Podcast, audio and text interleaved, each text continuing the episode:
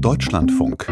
Sport am Sonntag. Beim Rennrodeln geht es ja eigentlich um Schnelligkeit. Darum, so schnell wie möglich eben den Eiskanal herunter zu rasen, um am Ende zu gewinnen.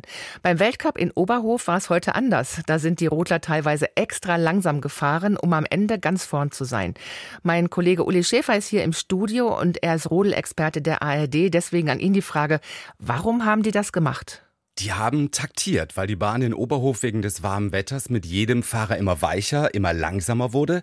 Und der Weltmeister Max Langenhahn zum Beispiel, der wollte im ersten Lauf extra nicht weit vorne landen, hat dann in der Schlussphase absichtlich gebremst, um im zweiten Lauf früh an den Start gehen zu können. Beim Rennrodeln ist es ja so, dass die Besten des ersten Durchgangs im zweiten Durchgang als Letzte starten. Langenhahn wusste, dass die Bahn immer langsamer wird, auch von seinem Teamkollegen Felix Loch, der hat ihm dazu geraten.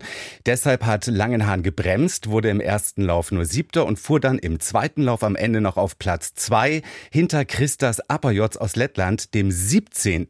nach dem ersten Lauf. Auf die Frage, ob denn seine Taktik in Ordnung, fair gewesen wäre, hat Langenhahn dann nachher in der ARD Folgendes gesagt. Ähm, ja, eigentlich ist es glaube ich nicht fair, aber man kann natürlich immer behaupten, der Schlitten ist ausgebrochen oder das Eis war rutschig. Ist ein bisschen schade für den Sport, aber am Ende stehen immer die gleichen oben und das muss man halt auch einfach sagen. Es ist ja jetzt nicht so, dass einer der, der kleineren Nationen heute jetzt hier den Sieg holt.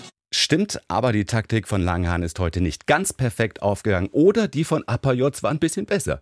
Aber Bremsen, um zu gewinnen, ist das denn eine übliche Taktik? Also die Rotler, die machen das sicher nicht jedes Wochenende, aber sie werden das wahrscheinlich in Zukunft noch häufiger machen. Wenn die Wetterbedingungen und das Reglement so bleiben, wie sie sind, dann müssen die Topfahrer eigentlich aus sportlicher Sicht, wenn sie gewinnen wollen, fast schon taktieren. Wie verrückt das Ganze ist, das haben wir beim letzten Weltcup in Altenberg gesehen. Da lag Max Langenhaar nach dem ersten Lauf auf Platz 21, ging im zweiten ganz früh an den Start und holte sich am Ende den Sieg.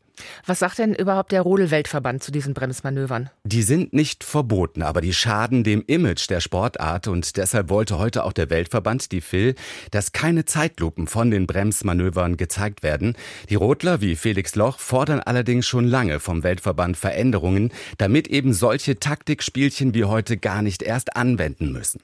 Ja, der Weltverband sollte sich halt was überlegen, wie man das besser hinbekommt. Und es wäre, sage ich mal, relativ einfach. Das Reglement wird sogar hergeben, dass die Gesetzten ähm, bei wirklich sehr, sehr schlechten Witterungsbedingungen vorne wegfahren. Das hätte man heute machen können. Wir haben es letzte Woche in Altenberg erlebt.